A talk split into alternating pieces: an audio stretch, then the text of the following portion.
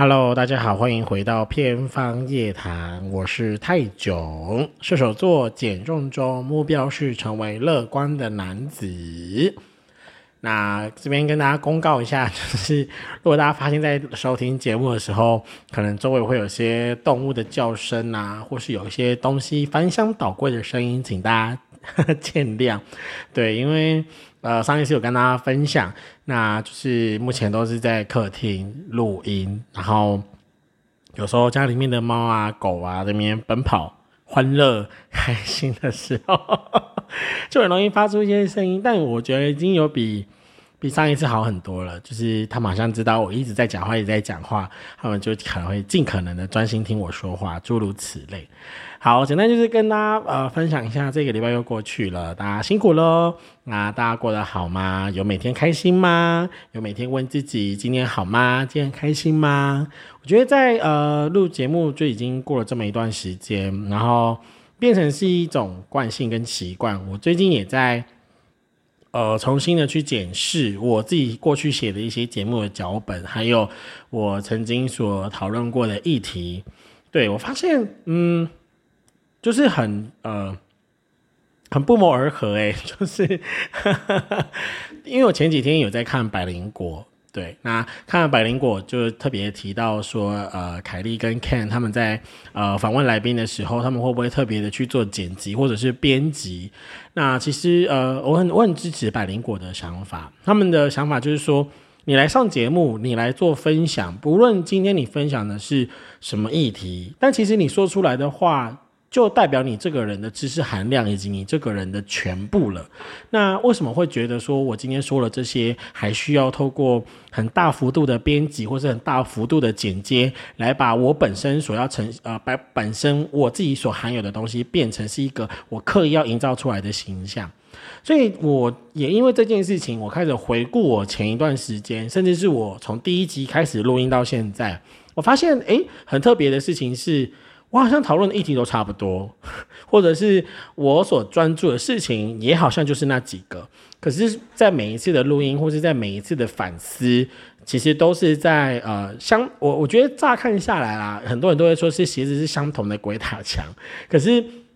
你过了一个时期，或者说你真的把这个课题给克服了，或是你真的跨过去了之后，你回过头去看，就很像是你在看。你的日记，或是你在看你的一些回忆录一样，你就会发现说，诶，当年我为什么要发这个动态？我当时发这个动态的时候，我的心情是在想什么？然后以及我当时面对的议题，哦，我当时面对的那些人、环境、挑战，原来是让我有了这些的情绪。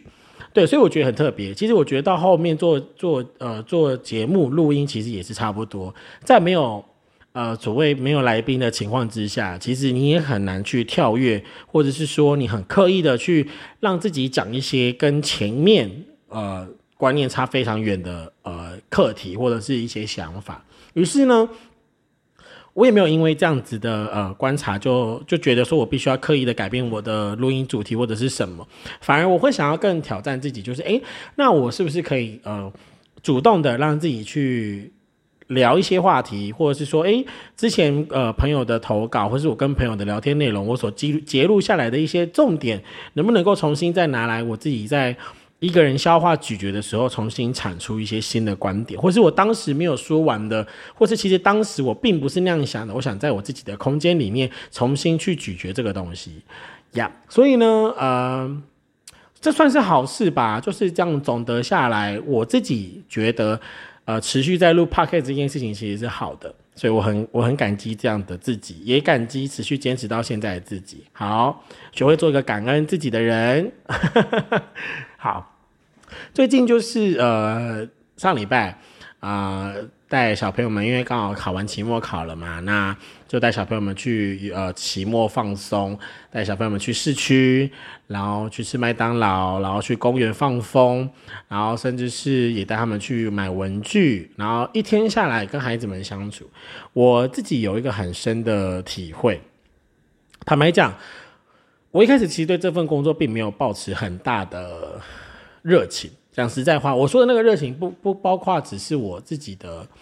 那种嗯，对教学这件事情其实我也也不是说完全没有热情，而是说其实我也拿不到头绪，也不知道自己该把自己放在什么地方，只能够觉得说哦，我每天来，我就是做好我该做的事情，并且全力以赴，不要犯错，这只是我唯一最应该要做到的事。但我并不会真的去有那种多余的是觉得说，哎，我还要多做什么，我还想再对为孩子们多做些什么。之前可能一开始会，但是有经过一两次的挫折之后，我发现这个东西慢慢的被我藏了起来，或者说，我甚至慢慢的把它抹杀掉了。那于此，呃，我也在这一次的，就是呃出游之前，其实我也没有太抱着太大的期望，我就只觉得说，我就让自己变透明，然后也没打算让自己呃做什么，就觉得说，哦，我就是陪伴小朋友，然后。呃，做照顾他们的人身安全，因为毕竟就是在外面嘛，这样。那再后来，真的实际了跟孩子们去相处之后，比如说一起吃饭，然后一起去点餐，一起去买麦当劳，然后一起去逛文具店。哎，我其实发现小朋友们对我的就是真情展露，真的是真情展露，我完全一点都不夸张，就是他们也。在那一天就很诚实的跟我说，他们就跟我讲说，阿泰老师，我们其实一直很喜欢你，然后很想要跟你很贴近。比方说，可能一二年级的小朋友就会想要给我抱啊，或者是说想要坐在我大腿上啊，或者是可能呃三四年级就会想要跟我聊一些。比如说，呃，问我喜欢什么，或者是说可能想要知道我的兴趣，那更不用说五六年级会想要问我说，哎，老师，你当时在选学校，或是说你面对升学压力的时候，你都怎么做？哎，我发现孩子会想要跟我就是聊心、谈心，然后就心想说，哦，所以这是他们表现出那种就是试出的那个好感，你知道吗？对，就是那个好感，我觉得很特别。那再来就是，可能也因为呃。因为我自己本身也是就是屏东人，所以我在带孩子们逛屏东市区的时候，其实我也走一些熟门熟路，走我自己知道的小路，并且我也知道说，哦，不要来，不要带孩子们走大马路，就是要走一些比较旁边的小路，然后是安全的，是没有车流量的。那与此同时，我觉得 I don't know，反正就是我也自己也会去观察其他老师的状态啦，就是去观察说，哎，这些老师平常。在这样的处处境跟这样的呃环境之下，他们都怎么跟学生们相处？哎，我就也也才敢观察到说，哦，他们好像也都比较偏观察者的角色，他们不太会去展露情绪，或者是说投入在小朋友们的玩乐当中。那反而就我我我玩的蛮疯的，就甚至跟小朋友们在公园里面玩鬼抓人啊，跑来跑去，爬单杠，玩一二三木头人，玩老鹰抓小鸡，玩什么？好多，就是我觉得我整天活得像一个大孩子，然后感觉我也是，他们用不完的 energy 很多，我也感觉就是一整天都是用不完的 energy，然后就这样到处跑来跑去，跑了一整天。只是我我自己其实有在思考一个很危险的事情，其实，在那个当下啦，我也在想，假设我今天玩的跟他们很，跟他们玩的很疯，然后隔一天回到班上之后，会不会那种，因为我们玩在一起，玩的很欢乐。然后小朋友就在我身上滚啊、爬啊、抱啊、背啊什么的，然后可能后续变是隔天要上课的时候，小朋友就会觉得说：“啊，老师，我们昨天不是玩的很开心吗？为什么今天要变得那么凶？”然后我就觉得说：“啊，就我会觉得，呃，一开始在这个尺度上的拿捏，我自己也很小心，所以一到了隔天，一进我一回到班上，我一坐下来，小朋友们正想跟我开玩笑，我就说：现在已经回到补习班内了，所以我现在是。”呃，我现在并不是一个玩伴的身份，我是老师的身份，所以你们该给予我的，比如说我该给你们的尊重，是你们要给我的尊重，我们还是要回到这个状态之下。诶，我发现孩子们他们的接收程度蛮快，特别是三四年级以上。那当然一二年级就比较皮啊，我们就想说，哎，老师干嘛干嘛那么严肃？老师你干嘛那么凶？这样子可能还是会戳我一下，或者是干嘛？然后我就觉得说，啊，好累。不过后来还是有很很很很认真的去。呃，告诉他们这个观念，就是什么时间做什么事。那我们该玩的时候就尽兴的玩，那我们该认真学习的时候就好好学习，就开开心心学习，这样，对啊。所以我觉得在那一次的整个呃一日出游的过程当中，其实留下还不错的回忆。那你说对于这份工作吗？说实话，我还是保持着保留的，我还是保持保留的状态啦。就是嗯，毕竟我觉得他还是要去考虑很多东西，毕竟他是工作，他对我来说不像是小朋友们，就是哦，我时间到了就来，我时间到了我自然会毕业，我自然会离开，我有我自己的人生规划。对，那个立场思考点是完全不一样的，所以对我来说，这仍然只是一份工作，只是说会有些快乐的小插曲。OK。好，再来。其实，在工作上哦，我觉得也不止这个话题啦。就是最近我也在探讨一件事，就是关于说对于对待孩子以及在班级管理这件事情上面，我最近遇到蛮多的，就是关于差别待遇这个部分。怎么说差别待遇呢？就是之前我有在呃，我忘记是哪一集，我也特别有分享到说，其实我觉得孩子们有不同的能力表现，有些孩子们就是很会学，有些们还有些孩子们就比较学的没那么快。那在这过程中间，当然成绩的表现是一件事，但是我觉得还有另外一种很重要是关于品德，还有关于个性上的表现。有些孩子就是变得比较单纯，那有些孩子有些孩子可能是他的环境促使他会想的比较多。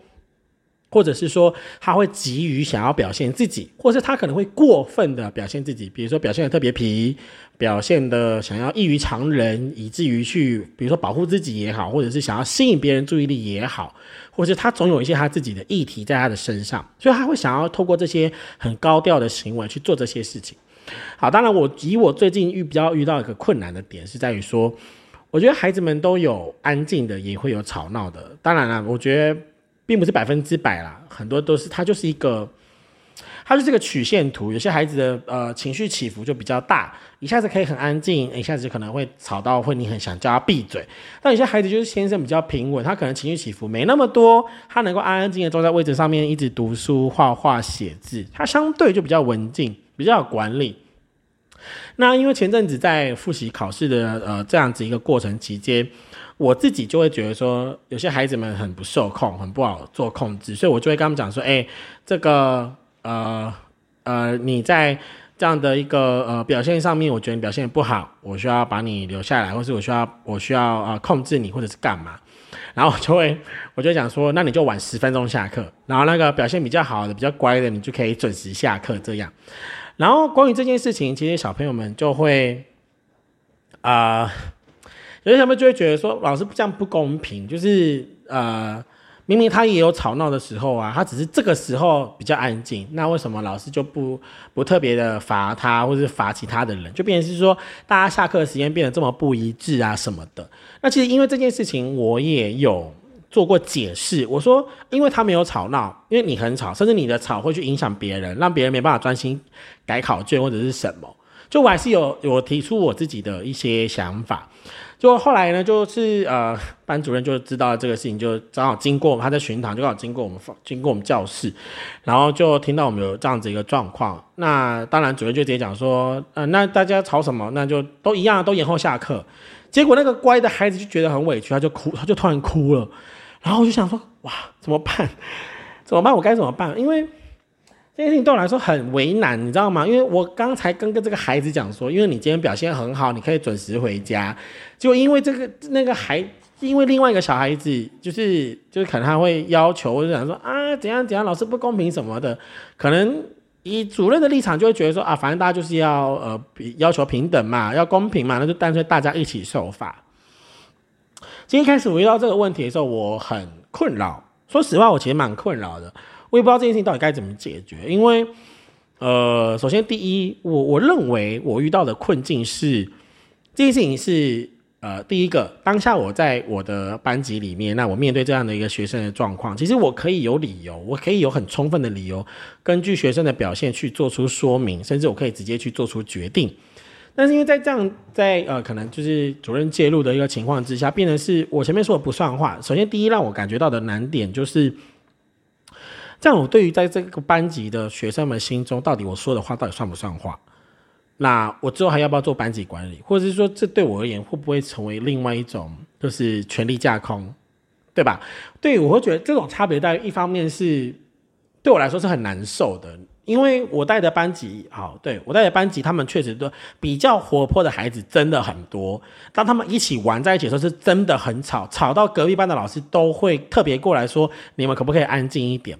你知道吗？其实那个那件事这样的一个事情，对我来说会造成非常大的压力。因为我我我的立场是，我觉得他们都没有很过分。我所谓的过分是指说，他们就是玩他们自己的，写完作业的就是跟写完作业的人讲话，或者是他们会聊天，或者会画画，或者是什么。那当然，我的我的原则就是，你不要去耽误其他同学的进度，你可以做你自己的事。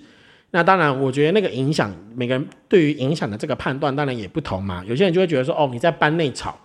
或者是说，啊，你已经吵到隔壁，或者你已经吵到怎样怎样怎样。那当然就是呃层出层次是完全不一样的。那我就会自己有种感受，就是我还我自己呃在继续管理这件事情上面，还需要隔壁班的老师跑过来骂人。我觉得这对我来说也是一种不太让我觉得也不太舒服，你知道因为像我的话，我很少去管其他年级，即便我觉得其他年级真的也也很受很失控或者是怎么样，但我基本上我不会去管我控我我的就是我不会去管不是我的导师班，就是我只管我的导师班的学生，他们的比如说在班教室内的人身安全，或是他们彼此之间该有的界限啊等等等等。对，我会觉得说，我有我自己的管理标准。那我其实不太喜欢，就是别人就是所谓的越越矩吧，对啊。哎，所以我会觉得这是我目前在我的工作上面面临到的第一个比较大的难题，就是关于说，当然啦，毕竟你在你在整个补习班的整体来说，大家就是老师，那我们彼此有共同管理的责任，所以你要去，你要怎么去衡量这件事，你知道吗？因为对我来说，我自己也遇到一个情况，就是。可能今天有一个 A 老师，那他可能在呃，比如说他在某个时段，他要去代课，或者他要去上呃外语，他上英文课，于是他本来导师的那个班级就没有人去监督，或者他没有去。呃，看作业或者是干嘛，他可能就会请我去帮忙。那当然，站在我的立场，我会觉得说，哦，我是去帮你看你的教室的学生的课业，所以我基本上都会先问那个，先进去之后，我就会先去看老师写的，比如说日志或者老师的今天的进度是什么。我基本上都会是围绕着那个为主，或是我直接问学生说，老师叫你们做什么？老师叫你们写什么？那需不需要订正啊？需不需要罚写？我都会以学生的答案作为基准。我不会多做什么，我也不会去多要求说啊，我觉得你这个写的不好，你应该怎样怎样。就是我不会用我自己的标准去判断这些事情。那我就觉得说，能够达到一个很好的平衡吧。就我自己的原则是这样子啦。对，那与此同时，我自己也有一种状况，就是我其实不太喜欢。嗯，当然了，这是一个，我觉得这是一个在职场权利上面的一个。你会，你会，你会去面临到的一个难题，就比方说，因为我带两个班级，每个老师都是带两个年级的班级，所以我会觉得说，看功课这件事情，我有我自己的 tempo 以及我自己的时间管理，我会觉得说我几点到几点就是看这个年级，然后几点到几点我就去另外一个班级去看。可是因为有些老师他们可能看作业的方，他们可能看其他年级的作业的速度可能就没有我那么快，因为我我确实我在阅读上面我真的很容易会，我自己知道我会粗心，有时候可能也会可能会批改错误或者是干嘛，所以我自己在这件事情上面其实也也遇到过一些疏忽。那与此同时。我面临到的困境就是会有老师跑来我的我的另，比如说我在 A 班的时候，就有老师跑去跑去 B 班改 B 班的作业，然后可能轮到我要去 B 班的时候，我就会发现，哎，刚前一个老师到底看了哪些？我又我我又不知道他到底看了什么，然后他他叠那个作业的方式也不是我的习惯的时候，我等于是我所有东西都还得要再从头再看一次，然后我就觉得说，哦天哪，我就是到底该怎么办？因为我其实就真的遇到过这个状况，现在讲讲我都觉得有点委屈。就就是我在我今天如果说我今天发现呃 B 班的作业比较多，我就会先待在 B 班，让 A 班自己先写功课，然后可能有老师他他自己的两班已经看完，他就跑来帮我顾 A 班的作业，然后可能他把 A 班的作业看呃呃呃就是看完了之后，他可能会放在桌子，可放在桌上，或者可能会放在柜子上，或者放在任何一个地方。那每个老师的习惯不同，那我发现说，哎，这个老师把作业放在桌子边，或者放在柜子里，那可见这个应该是已经看完的作业，所以。我也没有复检，我就直接把作业就是整理好，说归还给那个小孩，就归还给孩学生，就讲说，哎，你的作业已经好了，可以可以可以收书包这样。就后来就是已经好几次都是家长回去之后额外打电话来讲说，哎，我的小孩怎么被老师改说有错？然后就是我的班内的学，就是我的我的班级的学生出现这样子的事情，我就会觉得说，到底该怎么办？就是是我的问题吗？那我会觉得说，如果真的是这样的情况一再发生的话，那我是不是不应该让我是不是应该就是真的是自己去做好这样的一个呃班级管理？对，所以啊，感觉这就是一个需要花很花一点时间去做调整，还有去做一些的呃改进。好啦，这是我自己课功课，我希望说可以有很顺利的进展。那另一部分是我自己也在工作上面比较遇到的一个大的难题，就是关于人情债务这个部分。对，嗯，简单来说，我目前的工作环境，我现在工作的地点其实就在我我我长大的村庄里面，所以我一开始去应征的时候，比较困困难的点是说，嗯，班主任就会觉得，哎。当时要我雇佣我的有一个原因，是因为我是本地人，那可能我在这个地地区或在这个地方，也许会有些人脉。那最近就是主任在做一些呃，比如说可能呃班级内，比如说可能水电呐，或是在做某些事情要做更新、做维修的时候，他就就很直觉就问我说：“哎，你有没有人认识的人可以帮这个忙？”然后我听到这个话说，其实我真的非常有压力。我那个压力来源其实就是很就很明确啊，就是比如说我说哦没有，然后他可能下一句就会讲说啊你做出这边那么久了，你都没有认识任何一个人哦，你看你是不是就你知道那个那个被质疑的那种感觉哦，好痛苦哦，真的很痛苦，气到不行。然后你就想说不帮他找人也也说不过去，你知道吗？那所以说哦好，那我就帮你问问看，帮你找找看。那至于有没有结果，那是另外一回事。但是好死不死，就是都是有结果的，你知道吗？然后就觉得说，哦，好，我就一直在。然后因为我我就请了一个我的我的我的同我以前的同学，那我这同学就当然理所当然就是会帮我这个忙嘛，因为毕竟是我去拜托他。那他来之后，他就问我说：“那你们啊，就是他帮我这个忙，可能就是修完了这个水电，管好用好了这个管路之后，他就突然问我说：‘哎，那你们？’我说：‘那那车马费部分，呃，你们老师有说，就主任有说要多少嘛？’这样，然后突然间傻了，我就说：‘呃，车马费哦。’哇，我没有提到这块，我该怎么办？不过我还好，我我我很感谢我这个同学，他就很明确跟我讲说：拜托，大家都已经出来混那么久了，这是道行，就是不要觉得说哦，你今天是因为透过透过谁介绍而来的，你该该给的你还是要给。对，就是车马费是关于这个部分，或者说你如果今天比如说你来维修或者是干嘛。你都一定要有车马费啊！即便你没有一些，比如说可能你来修这个水管，那你可能是自己带水管来换，或者是说你做了一些什么呃设备上的更新，你需要去花一些巧思或者是什么，那当然是另外一回事。但是今天就是就事论事，大家就是在社会上面各取所需。所以关于在这个部分，我自己也是学了一课，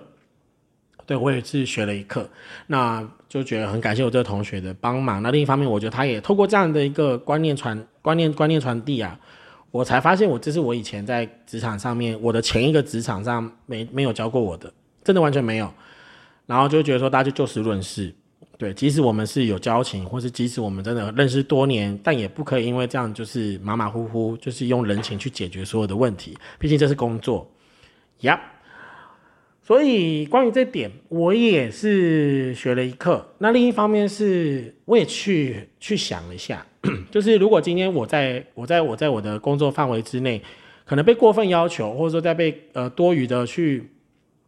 讲说哦，我应该怎样，我应该做到什么，我会去我我也得去衡量这到底是不是在我应该有的工作范围之内。如果真的是多出或者超出，其实是可以拒绝，或甚至是我也可以提出要求说，哎，那我是不是可以得到多余的，比如说报酬之类的，诸如此类。呀，对，这是其中一个部分。好了，我觉得今天讲比较蛮沉重的，主要就是在工作上面，关于讲到差别待遇啊，还有关于一些人情债务的问题。那也希望今天把这个问题抛出来，我觉得大家也可以一起共同讨论，有没有类遇到过类似的状况，或者说，你如果今天是你，你遇到面临这样子一个处境的时候，你该怎么去解决？那也欢迎大家在呃留言板留言，或者是可以到 IG 私讯我都可以。好，那最后就是也分享一下，最近因为 Queendom Puzzle 就是开始开播，那我也是，毕竟也是太妍粉，然后就觉得说，哦，开始观看节目，哎，我真的觉得很，就是不断的呃，演艺演艺演艺事业啊，或者说歌坛啊等等，就是一直不断在创新，连表演的表演的节目的内容也不断在创新，那那种本来是对手，突然间要变成队友。然后本来是队友，突然间下一版我们要开始互相竞争的那个过程，我就觉得哇，好喜欢的那种生存。那真的就是生存节目、生存类型的那样的一个呃魅力点所在了。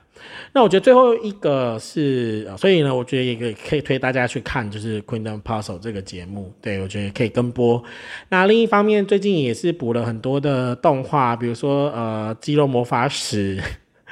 天哪，我真的觉得马修好帅，好喜欢马修。然后还有就是《魔法使的新娘》第二季，对，也也追也追的差不多，也很喜欢故事的脉络。那最近在补的是那个。呃，冰属性男子跟无表情的女子嘛，我忘记我忘记台湾的翻译是什么，但我我我自己看日文日文的标题是这样，就觉得也是一部很甜的日日日常番这样子。那还有我推，对我推也是即将要来到这一季的最后一话，那希望第二季可以很顺利的产出，拜托不要开始附中，因为我很我好像已经很少没有去看漫画了，我连我的狂赌之渊都还停留在那个。那个叫什么？就是学生会长的角逐战，他不知道到底结果好了没有。OK，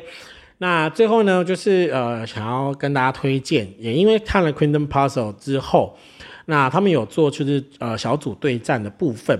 那这次的来宾啊，这次的参赛选手啊，有一个是我真的是非常喜欢，也不是说很喜欢，我一开始其实对他没什么感觉，后面开始有点就是被被被圈粉，你知道吗？就是他是呃之前是 Lovely's 的主唱 K。那之前就知道 K 很会唱歌，那我也知道说他的音色一直都很突、很突、很很突出，非常好，非常非常好辨识。那他这次在他这次在那个小组对战里面，他唱他们唱的那首歌叫 Snap，对，就是弹指的那个 Snap。那我后来发现他在里面的那个唱功，哦，会让我完全起鸡皮疙瘩。他的转音真的好好听。他的转音好好听，也因为这样，朋友们，我开始唱歌了。好久没唱歌，然后开始，我这几天也在 IG 上面就是分享了我自己最近在练的一些歌，比方说，呃，前几天呃发了那个呃如你一般的人，好经营的，然后我最近在练那个阿令的那个挚友，然后就突然觉得我是喜欢这样的事情。当我知道我喜欢，然后并且我开始去努力的时候，我觉得那个成就感真的很棒。就好像我现在面对麦克风，然后看着我的比如说脚本，然后开始跟大家聊这些我的日常啊，或者近况以及我想要分享这些事情，这对我来说也是很大的成就感来源之一。对，所以我觉得非常非常非常开心。然后在这段期间，然后重新回顾了自己的一些议题讨论啊，然后重新在我的节目上面，诶，有些。有看到一些突破点，然后我希望可以去突破它，然后我也希望可能从慢慢的节目的转型，我也会希望可以就是很认真的从一些议题去讨论，比如说像前阵子的呃呃，也有我的朋友希望说我可以在节目上聊 Me Too，我我关于我的想法，那当然不完全是一定要从我自己自身的经验去出发，毕竟我知道每个人都有故事。那你愿不愿意在这样的一个平台上面说出你自己的故事？我觉得那真的很需要勇气。那与此同时，如果你今天只是当做是社会议题去做讨论，我觉得是可以可以拿出来聊啦。这样，对，所以也希望可能下一次等我，比如说在状态上面啊，或者是在呃节目的编排上面比较有把握的时候，也许我会再做这件事情。OK，好，很开心。那最近在夜谈上面的录制，还有在呃生活上面的安排，也逐渐的都有一些规律，那也都很有呃一些的规划性在这里面。我觉得越活越有节奏感，然后越活的越活越有规律，以及在呃生活上面，不管像不管像是我的呃目标啊。或是关于我最近在努力的事情，我觉得都有一步一步在呈现，在在实现。我觉得这这对我而言是一个很棒的，我我觉得是一个很理想的状态。那与此同时，呃，最近也开始去认识一些新的人，对，认识一些新朋友，然后也在这些交交换，或者是说在彼此认识的过程当中，又更多的认识自己，发现哎，原来我也有这一面，或者是说我开始就是。对那个射手座的个性，这很很真实的跑出来。我已经开始慢慢慢慢不觉得自己是处女座的朋友们，你知道吗？就是那个射手座很很爱玩，然后想冒险，然后那种皮皮的那种感觉，越来越在我的骨子里面散发出那个味道，吓死我了。OK。好，所以我觉得最后还是要工商一下，因为毕竟我知道有些听众只听夜谈，没有去听人物志。那最后呃，也跟大家分享一下，目前人物志的进度呃，已经来到了就是角色介绍的部分也已经完成。那可能之后开始就会开始带入一些剧情，或者甚至会开始带入一些。我的一些设计的一些理念，或者是我自己的一些想法，也希望大家可以多多的支持。那最后呢，还是要感谢大家的收听。那也希望大家可以，比如说透过订阅、透过评分、透过留言，甚至也可以到 IG 去搜寻，然后来跟我做一些的互动。那再次的感谢，就是一步一路以来，就是一直都在支持我的朋友们，就是很感谢你们。虽然说很多时候我们在生活上面。啊，并不是那么常互动，但是我知道你们都会持续收听我的声音，就是会透过这样的方式来给予我支持，这个对我也是很大的鼓励。那可能有时候你们在我的现实动态上面给的爱心，或是传了一个小的表情，给个贴图，我觉得这对我来说都是很棒的支持，所以谢谢你们。那最后也是感谢我的好朋友。对我真的要好好的感谢他，就是在这样这样的一个时间下来，他陪我走过很多很低潮的时候。就其实很多次我想放弃，我想放弃录 podcast，然后我想要放弃现在的生活状态，我想要放弃现在的生活环境，我甚至也有也有让自己想逃避，就觉得说啊，我干脆又撒手人寰，比如说又逃到另一个城市去，然后重新开始隐姓埋名。有时候其实。好，突然讲到这里，是因为突然有感而发，就是有时候呃，面对自己的伤痛，或者说你面对那些还没有好的、还在结痂的那些痛处，对，有时候你会你会很错愕，有时候你也会不知道该怎么办。但在这里，我想要鼓励自己，也想要鼓励那些还在伤痛中，可能你自己也觉得你想要逃跑，或是你觉得想放弃的。这样的一个念头的一个想法的人，我觉得找到一个适合自己的支持方式很重要，而这个支持方式绝对不是来自于别人，一定是来自于自己。我开始在节目上面重新告诉自己说，不要灰心，就是还是要录音，然后不要担心品质，不要担心长度，更不要担心数据，主要就还是要去回呃给予那些正在期待的人适当的回应，这样。那在这个过程当中，我真的得到很多我超过我想象的能量。那并且在这些学习的期，在这个学习的过程期间，我感觉到自己有很明显的成长。那我希望这个成长可以是有持续的，而不是说只是一段时间好像看起来很好，然后结果到后面又开始垮的一塌糊涂这样，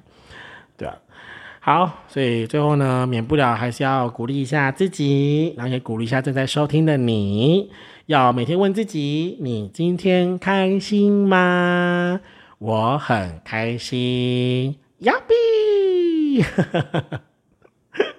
有些人说很久没听到我喊亚比会感到寂寞，是吧？哎，这个不是喊给你们，是我是喊给我自己的，好不好？所以你自己的亚比你也得自己喊，OK？这还是傲娇一下吧。好啦，那很开心，今天就是透过这样的一个时间跟大家做分享。好了，我觉得我旁边的这些小朋友们已经快忍不住了，开始跑来跑去，他们也许会制造出更多的噪音出来，我有点担心。好啦，就这样，呃，期待我们下一次再见。那我也希望下一次可以有更完整的讨议题讨论，或是更有更多的故事分享。记得哦，一定要来留言，还有记得一定要订阅，还有还是要评分，OK。我们下次见，拜拜。